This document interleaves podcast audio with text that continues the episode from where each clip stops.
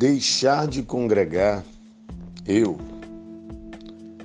Queridos e amados, um dos grandes problemas em nossos dias é com relação a algumas coisas que tomamos, que achamos às vezes que ela é tão inocente que não irá nos fazer muito dano porque apenas uma vez.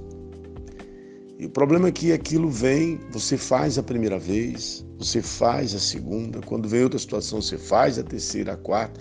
Quando você se espanta, aquilo na sua vida tornou-se um costume. Tornou-se um costume. Costumes pode ser bom e também pode ser ruim, mas o grande, a grande maioria das vezes nós somos conduzidos a costumes ruins porque nossa carne ela pede que nós viemos a nos acostumar a coisas ruins. O texto que nós temos estudado de Hebreus, ele diz no capítulo 10 de Hebreus, versos, é, capítulo 10, verso 25, diz: Olha, não deixamos de congregar como igreja, segundo o costume de alguns. Eu quero ficar bem aqui, segundo o costume de alguns. Então, o costume de algumas pessoas, infelizmente, é deixar de congregar é achar que tem o direito de escolher em qual culto, em qual atividade, em qual jejum, em qual período de oração, em qual envolvimento da igreja, em qual célula vai, qual é o tempo em que vai estar à frente da liderança, em qual tempo vai estar sendo anfitrião. Coisas como essa, isso termina se tornando um costume na vida das pessoas. A Bíblia diz que essas coisas não são agradáveis aos olhos de Deus. Eu lembro-me de Davi. A Bíblia diz que o costume dos reis era que eles estivessem na, na guerra. Mas Davi, esse era o costume correto, benéfico dos reis. Mas Davi resolveu mudar tudo isso e escolher outro caminho, ficando em casa.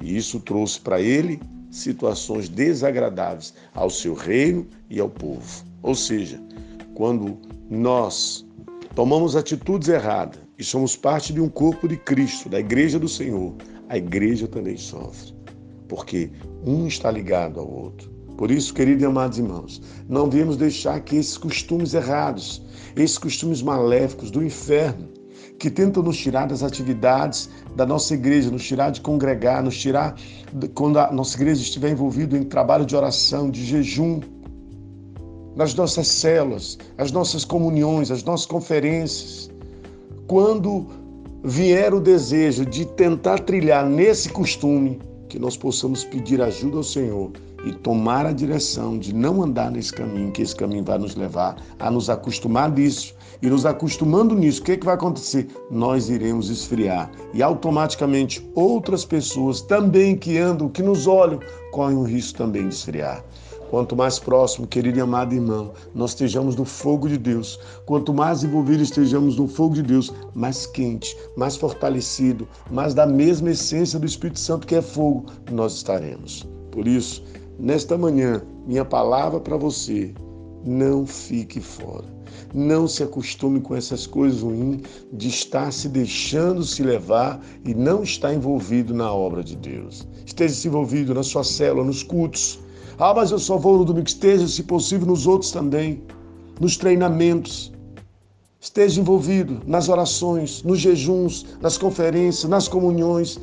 Quem muito se envolve, se desenvolve. Por isso, não aceite esse costume do inferno de deixar você fora das coisas de Deus. Que Deus te abençoe, que tu seja fortalecido nesse dia, esteja presente, participante da obra do Senhor na casa pela qual ele te colocou.